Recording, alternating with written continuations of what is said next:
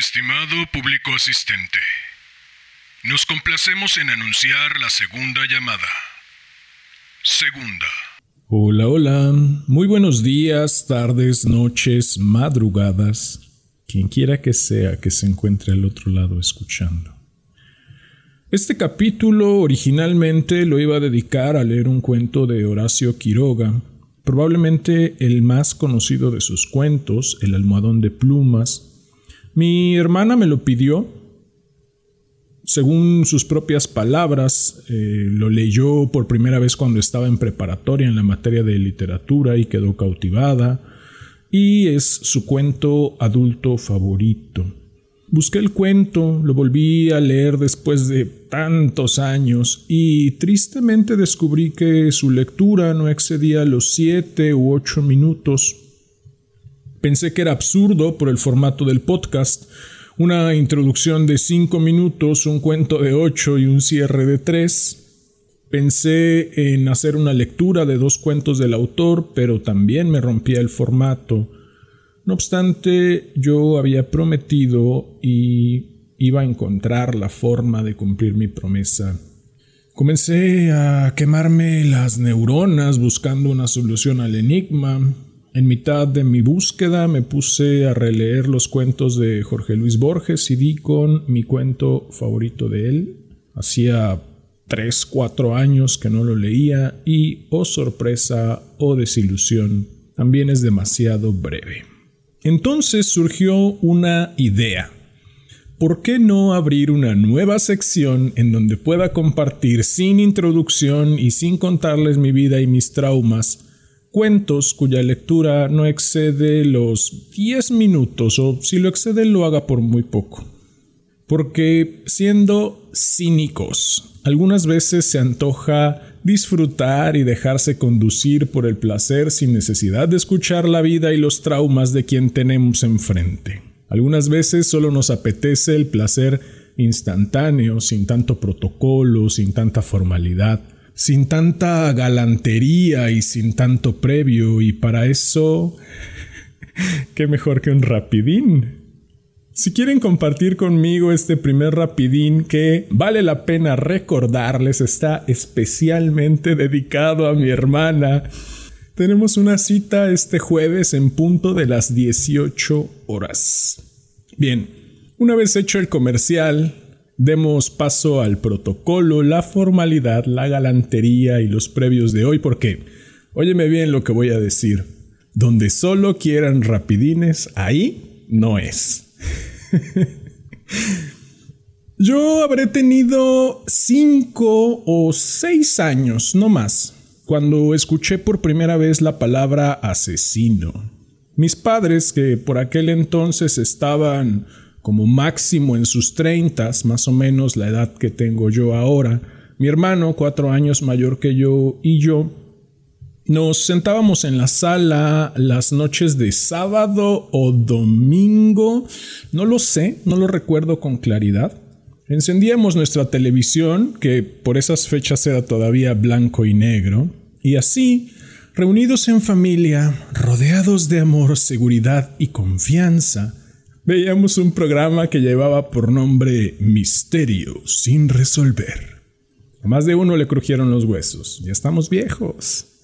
Terminando Misterio sin resolver empezaba, si no me equivoco, aunque usted no lo crea, de Ripley.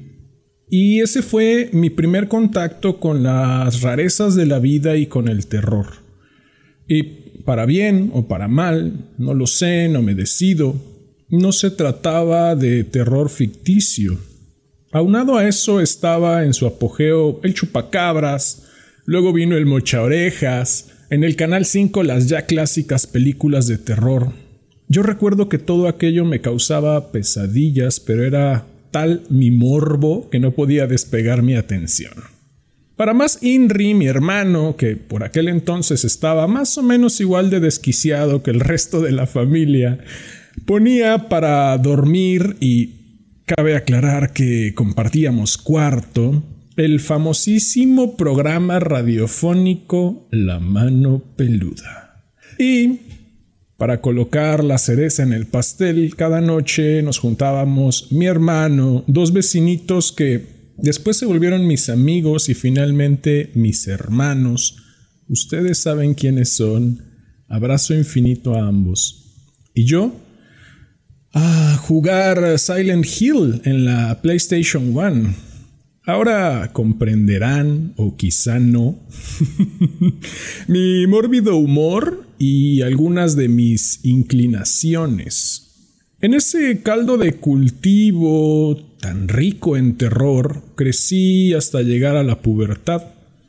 Y entonces vino el terror de ser puberto y entrar a la secundaria en una ciudad, Chilangolandia, en donde los morros son castrosos y pasados de lanza como solo lo son ahí.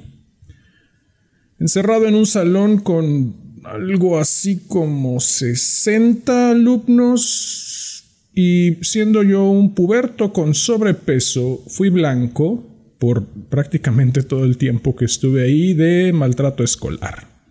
Entonces, comencé a buscar formas de fugarme mentalmente. Recuerdo que un día bajé a la biblioteca porque, además de sobrepeso, ya usaba lentes y empezaban a asomar mis inclinaciones de nerd.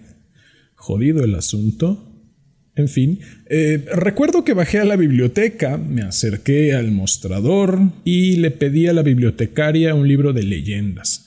Supongo que quería contrarrestar mi horror con más horror, no lo sé. La bibliotecaria buscó, buscó, buscó y buscó y Finalmente salió con un libro entre las manos. No es de leyendas, me dijo, pero si lo que buscas es terror, esto es terror. ¿Lo quieres? Confieso que al principio no lo quería, yo quería un libro de leyendas, pero la señora había buscado por tanto tiempo que me dio cosita rechazarla y lo tomé en algún receso le di una ojeada y recuerdo que surgió un leve interés. Finalmente llegué a casa, aventé por ahí la mochila, me tiré sobre la cama, abrí el libro y me lo bebí. Quedé fascinado y horrorizado al unísono. Y así, licencias poéticas más, licencias poéticas menos, Conocí no solo el cuento que les traigo hoy, sino al autor que, vale la pena mencionar, ha influido grandemente en mí como autor. Este cuento se lo dedico a mi madre por leerme cuando era niño, a mi padre por regalarme aquella radiocasetera, al niño que fui por combatir el aburrimiento con tanta creatividad. A mi hermano por arrollarnos de manera tan especial, cabrón, a mis hermanos de otra madre por compartir horas de terror pegados a la consola, a la bibliotecaria de mi secundaria porque gracias a ella conocí a este maestro del relato, al puberto que fui por encontrar una pizca de refugio a su horror en el horror de las letras, al hombre que soy por tomar este sueño entre las manos y trabajar en tornarlo realidad. Y por último, no por ello menos importante, a ti, quien quiera que seas y desde donde sea que me estés escuchando. Ha llegado la hora de correr el telón y de que empiece la función. Estimado público asistente, Damián Sastre presenta el gato negro de Edgar Allan Poe. Esta es tercera llamada. Tercera. Comenzamos.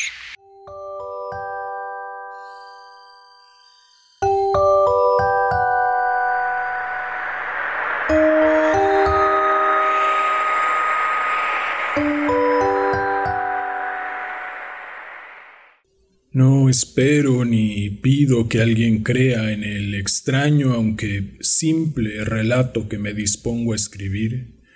Loco estaría si lo esperara cuando mis sentidos rechazan su propia evidencia, pero no estoy loco y sé muy bien que esto no es un sueño. Mañana voy a morir y quisiera aliviar hoy mi alma. Mi propósito inmediato consiste en poner de manifiesto simple, sucintamente y sin comentarios una serie de episodios domésticos. Las consecuencias de esos episodios me han aterrorizado, me han torturado y por fin me han destruido, pero no intentaré explicarlos. Si para mí han sido horribles, para otros resultarán menos espantosos que barrocos. Más adelante tal vez aparecerá alguien cuya inteligencia reduzca mis fantasmas a lugares comunes una inteligencia más serena, más lógica y mucho menos excitable que la mía, capaz de ver en las circunstancias que temerosamente describiré una vulgar sucesión de causas y efectos naturales. Desde la infancia me destaqué por mi docilidad y bondad de mi carácter, la ternura que abrigaba mi corazón era tan grande que llegaba a convertirme en objeto de burla para mis compañeros. Me gustaban especialmente los animales y mis padres me permitían tener una gran variedad. Pasaba a su lado la mayor parte del tiempo y jamás me sentía más feliz que cuando les daba de comer o los acariciaba. Este rasgo de mi carácter creció conmigo y cuando llegué a la virilidad se convirtió en una de mis principales fuentes de placer.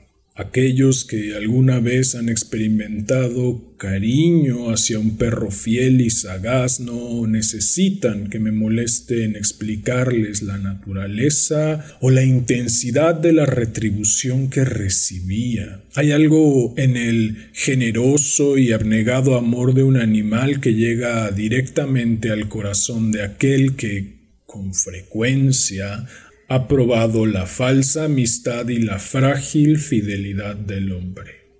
Me casé joven y tuve la alegría de que mi esposa compartiera mis preferencias.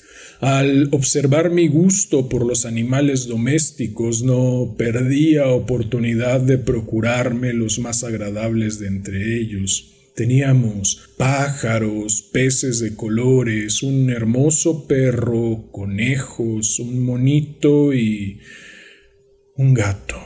Este último era un animal de notable tamaño y hermosura, completamente negro y de una sagacidad asombrosa.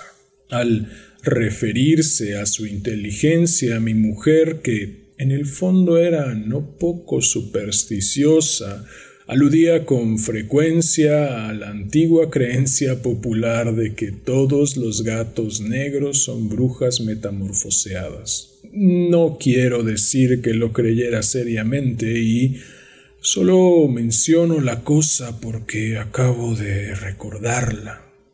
Plutón, tal era el nombre del gato. Se había convertido en mi favorito y mi camarada. Solo yo le daba de comer y él me seguía por todas partes en casa. Me costaba mucho impedir que anduviera tras de mí en la calle. Nuestra amistad duró así varios años, en el curso de los cuales enrojezco al confesarlo.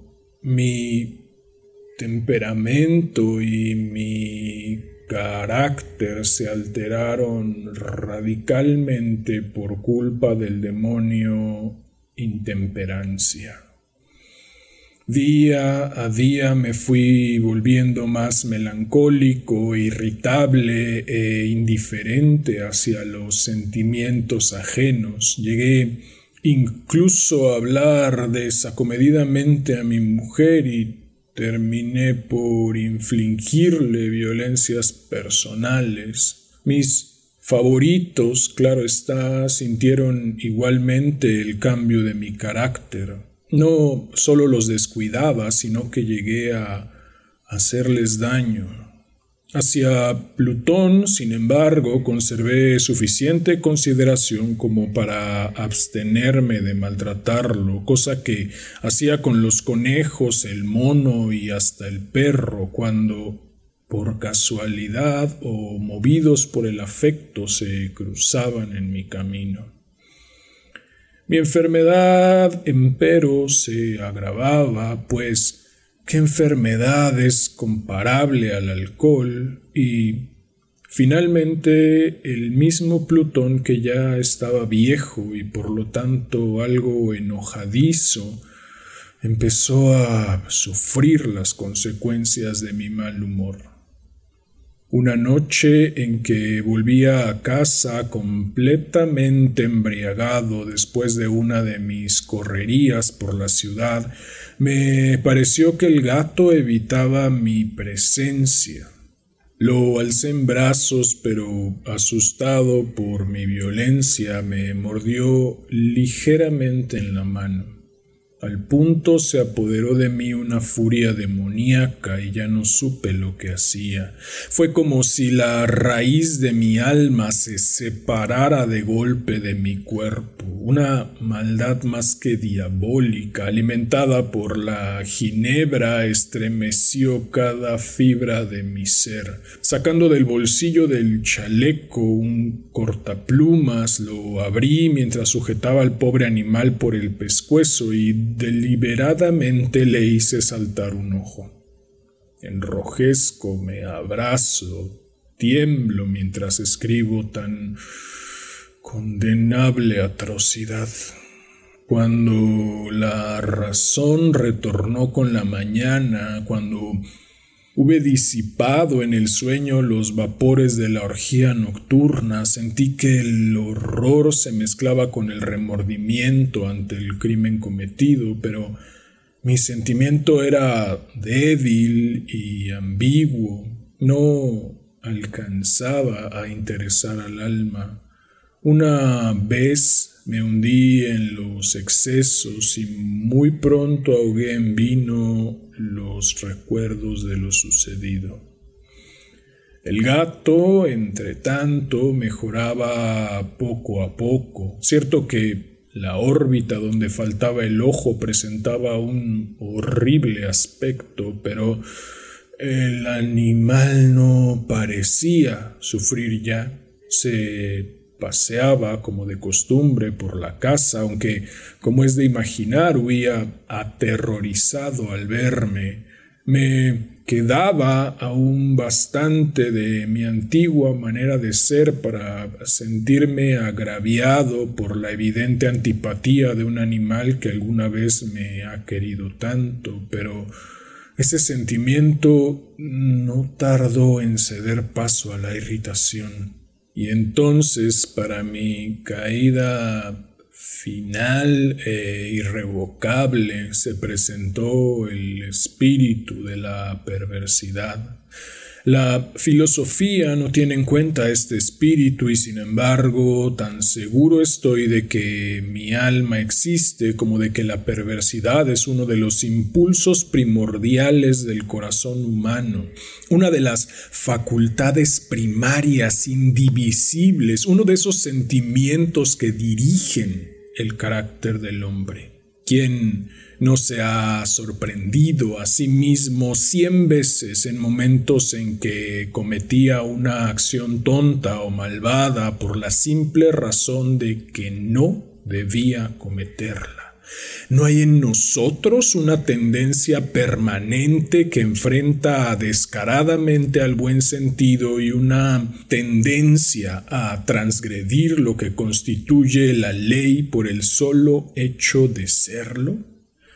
Este espíritu de perversidad se presentó, como he dicho, en mi caída final y el insondable anhelo que tenía mi alma de vejarse a sí misma, de violentar su propia naturaleza, de hacer mal por el mal mismo, me incitó a continuar y finalmente a consumar el suplicio que había infligido a la inocente bestia.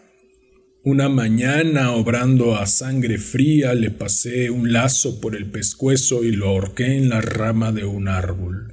Lo ahorqué mientras las lágrimas manaban de mis ojos y el más amargo remordimiento me apretaba el corazón. Lo ahorqué porque recordaba que me había querido y porque estaba seguro de que no me había dado motivo para matarlo. Lo ahorqué porque sabía que al hacerlo cometía un pecado pecado, un pecado mortal que comprometería mi alma hasta llevarla, si ello fuera posible, más allá del alcance de la infinita misericordia del Dios más misericordioso y más terrible.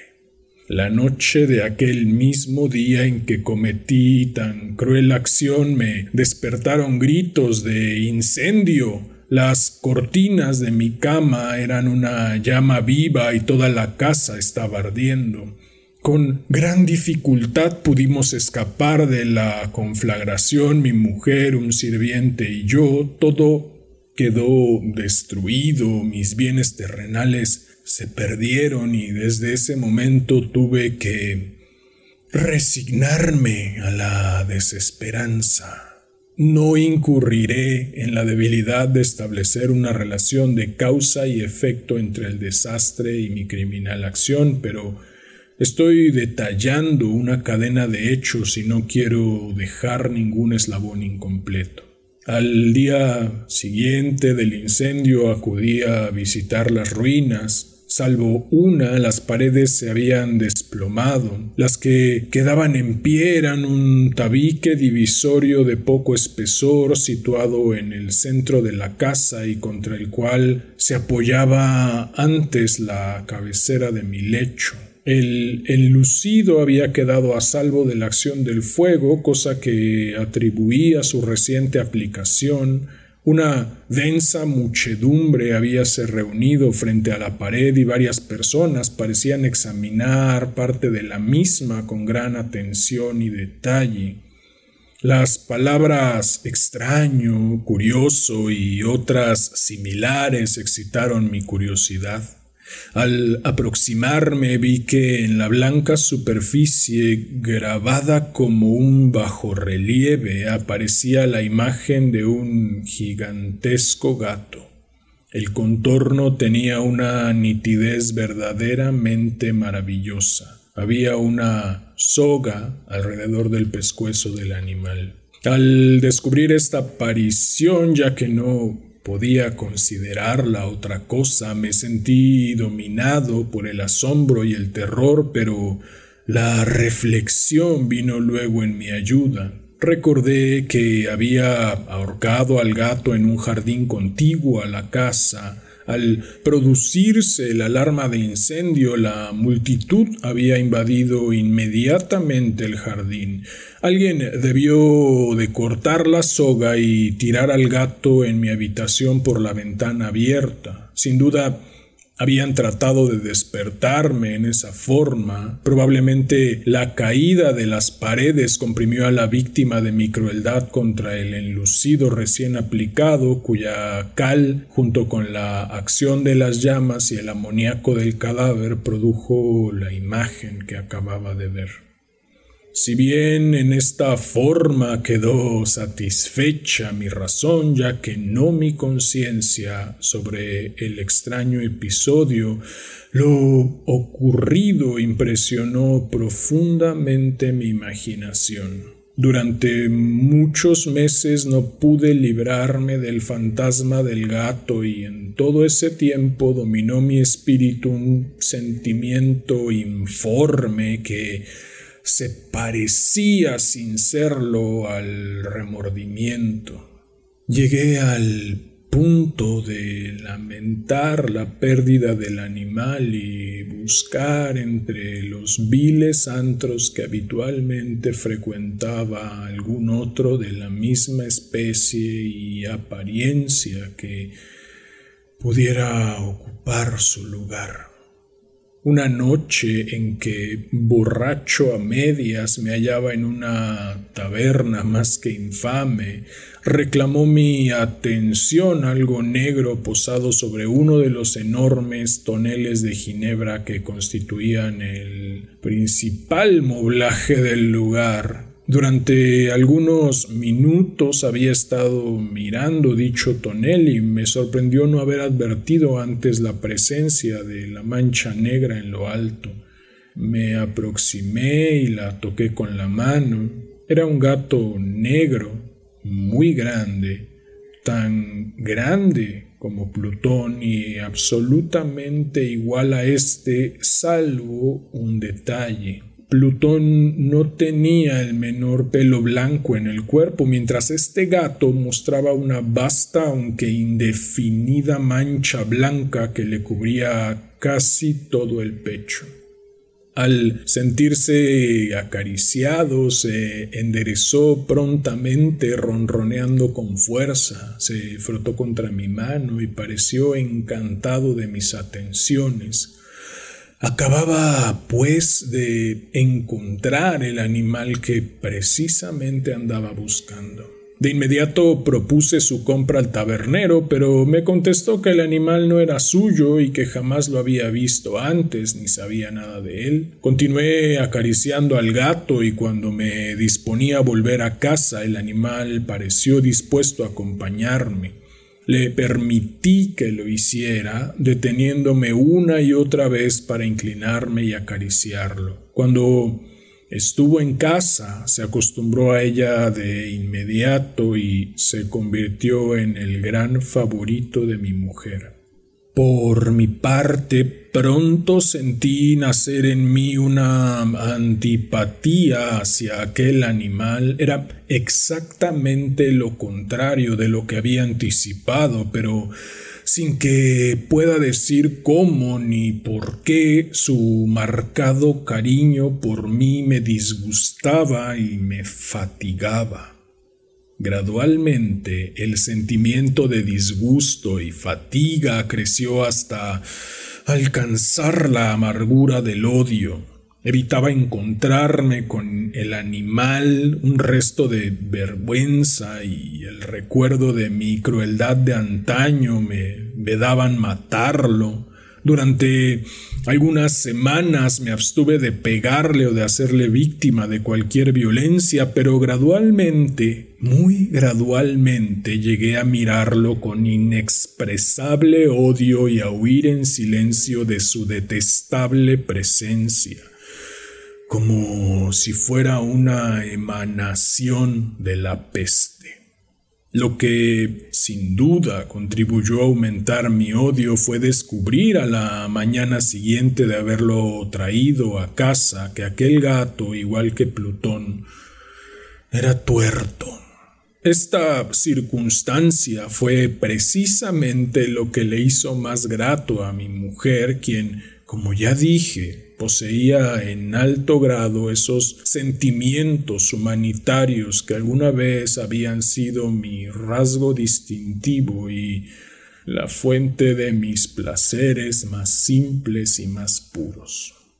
El cariño del gato por mí parecía aumentar en el mismo grado que mi aversión. Seguía mis pasos con una pertinacia que me costaría hacer entender al lector. Donde quiera que me sentara venía a ovillarse bajo mi silla o saltaba mis rodillas prodigándome sus odiosas caricias.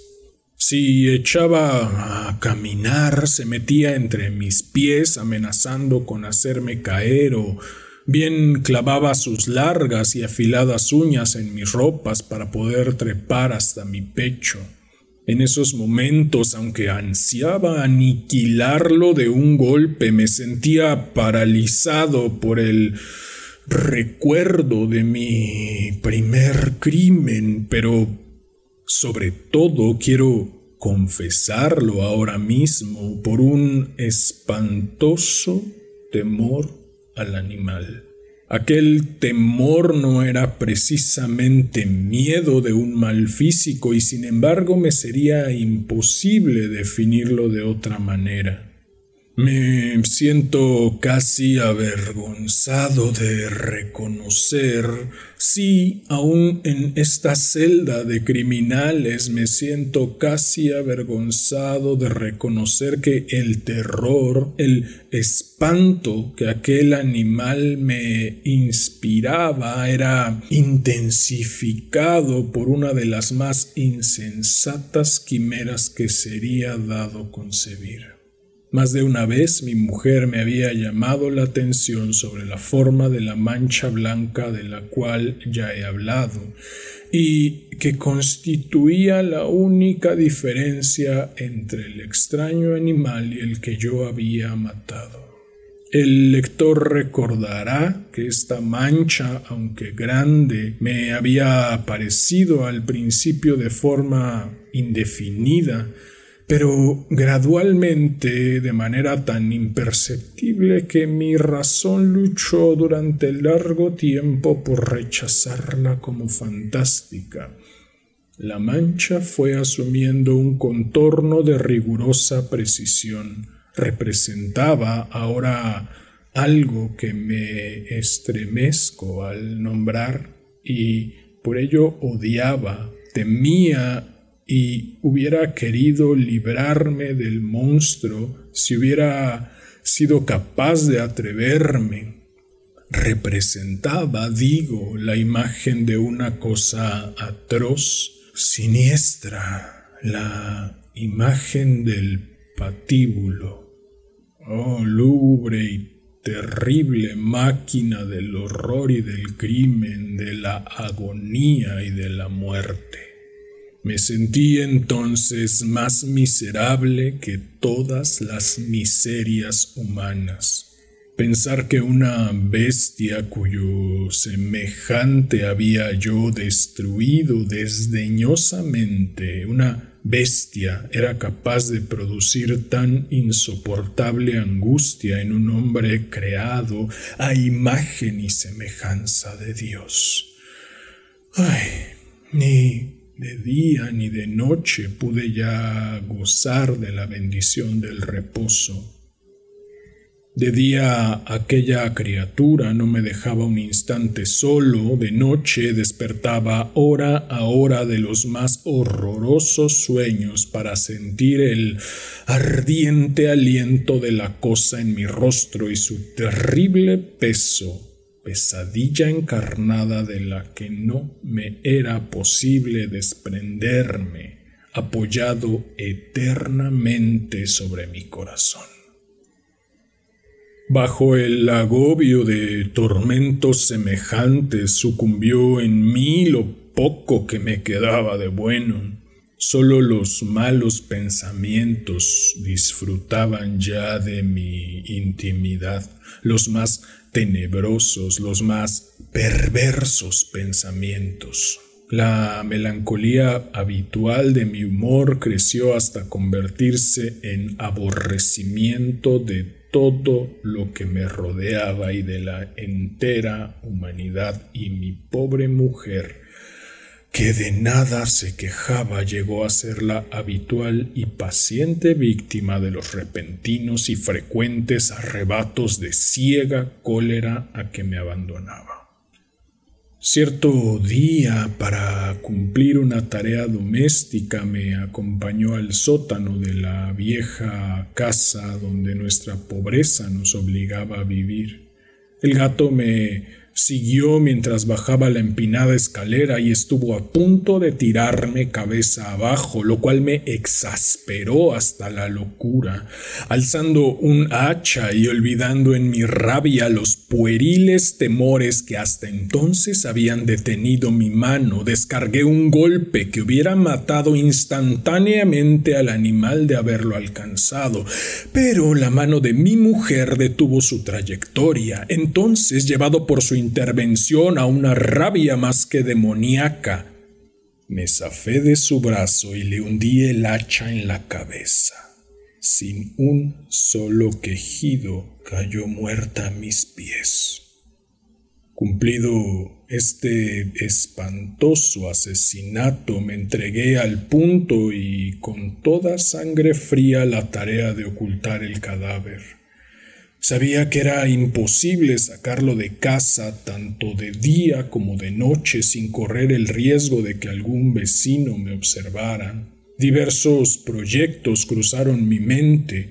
Por un momento pensé en descuartizar el cuerpo y quemar los pedazos. Luego se me ocurrió cavar una tumba en el piso del sótano.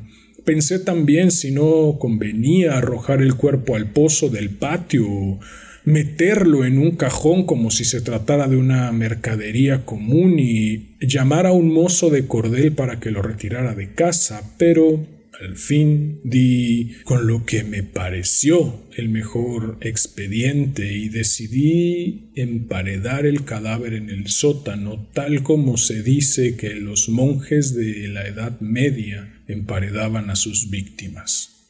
El sótano se adaptaba bien a este propósito. Sus muros eran de material poco resistente y estaban recién revocados con un mortero ordinario que la humedad de la atmósfera no había dejado endurecer. Además, en una de las paredes se veía la saliencia de una falsa chimenea, la cual había sido rellenada y tratada de manera semejante al resto del sótano. Sin lugar a dudas, sería muy fácil sacar los ladrillos en esa parte, introducir el cadáver y tapar el agujero como antes, de manera que ninguna mirada pudiese descubrir algo sospechoso. No me equivocaba en mis cálculos.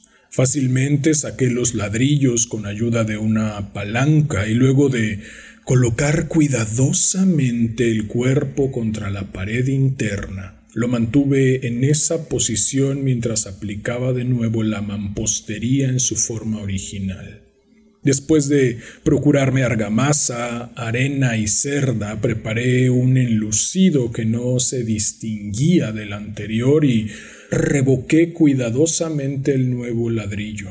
Concluida la tarea me sentí seguro de que todo estaba bien. La pared no mostraba la menor señal de haber sido tocada había barrido hasta el menor fragmento de material suelto. Miré en torno triunfante y me dije, aquí, por lo menos, no he trabajado en vano. Mi paso siguiente consistió en buscar a la bestia causante de tanta desgracia, pues al final me había decidido a matarla. Si en aquel momento el gato hubiera surgido ante mí, su destino habría quedado sellado, pero, por lo visto, el astuto animal, alarmado por la violencia de mi primer acceso de cólera, se cuidaba de aparecer mientras no cambiara mi humor. Imposible describir o imaginar el profundo, el maravilloso alivio que la ausencia de la detestada criatura trajo a mi pecho. No se presentó aquella noche y así por primera vez desde su llegada a la casa pude dormir profunda y tranquilamente. Sí, pude dormir aún con el peso del crimen sobre mi alma. Pasaron el segundo y el tercer día y mi atormentador no volvía. Una vez más respiré como un hombre libre, aterrado. El monstruo había huido de la casa para siempre. Ya no volvería a contemplarlo. Gozaba de una suprema felicidad y la culpa de mi negra acción me preocupaba muy poco. Se practicaron algunas averiguaciones a las que no me costó mucho responder, incluso hubo una perquisición en la casa, pero naturalmente no se descubrió nada. Mi tranquilidad futura me parecía asegurada. Al cuarto día del asesinato, un grupo de policías se presentó inesperadamente y procedió a una nueva y rigurosa inspección. Convencido de que mi escondrijo era impenetrable, no sentí la más leve inquietud. Los oficiales me pidieron que los acompañara en su examen, no dejaron hueco ni rincón sin revisar. Al final por tercera o cuarta vez bajaron al sótano.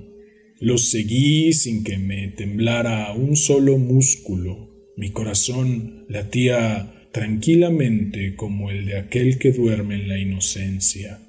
Me pasé de un lado al otro del sótano, había cruzado los brazos sobre el pecho y andaba tranquilamente de aquí para allá. Los policías estaban completamente satisfechos y se disponían a marcharse.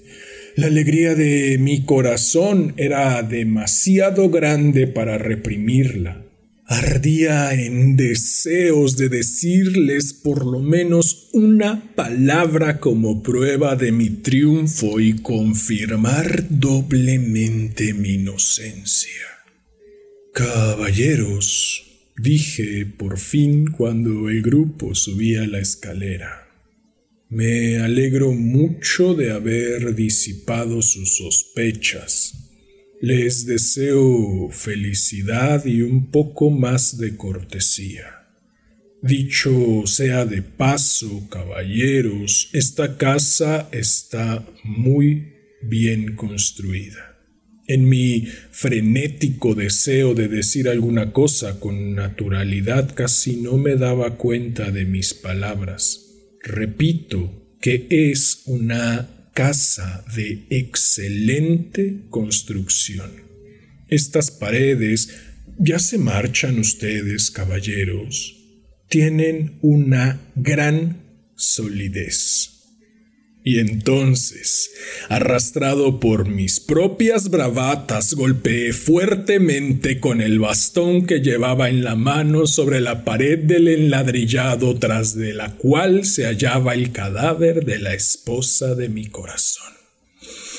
Que Dios me proteja y me libre de las garras del archidemonio.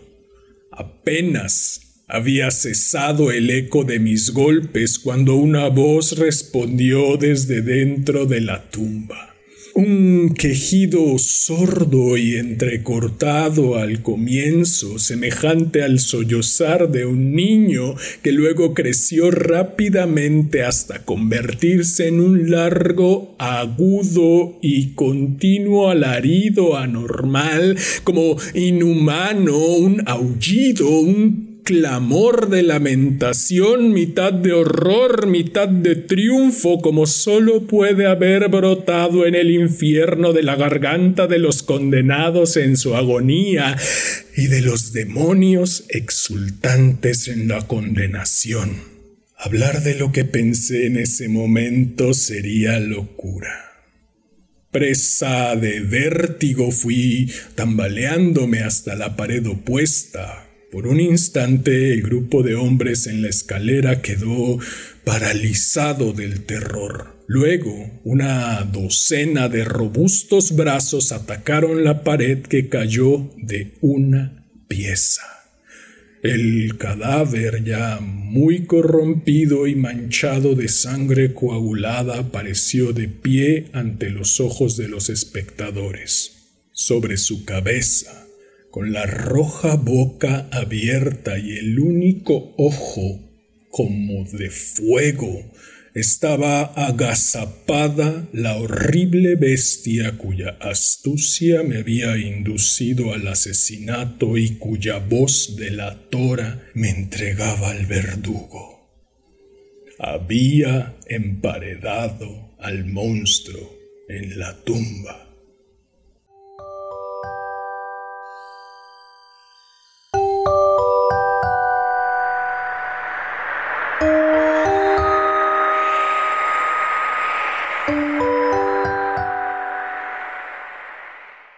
Bien, pues eso fue El gato negro de Edgar Allan Poe. Espero de todo corazón que lo hayas disfrutado. Si fue así, agradecería infinitamente que me ayudaras difundiendo. Si deseas estar al tanto del contenido que publico, puedes buscarme en Facebook como Damián Sastre, también en Facebook en mi página Casi Diario de un Loco, en Instagram como arroba Casi Diario de un Loco y en YouTube como Casi Diario de un Loco TV, TE espacio VE. Si llegaste hasta aquí, quiero que sepas que estoy muy agradecido contigo por haberme brindado tu valiosísimo tiempo. Recibe un enorme abrazo, ten una excelente vida y hasta la próxima.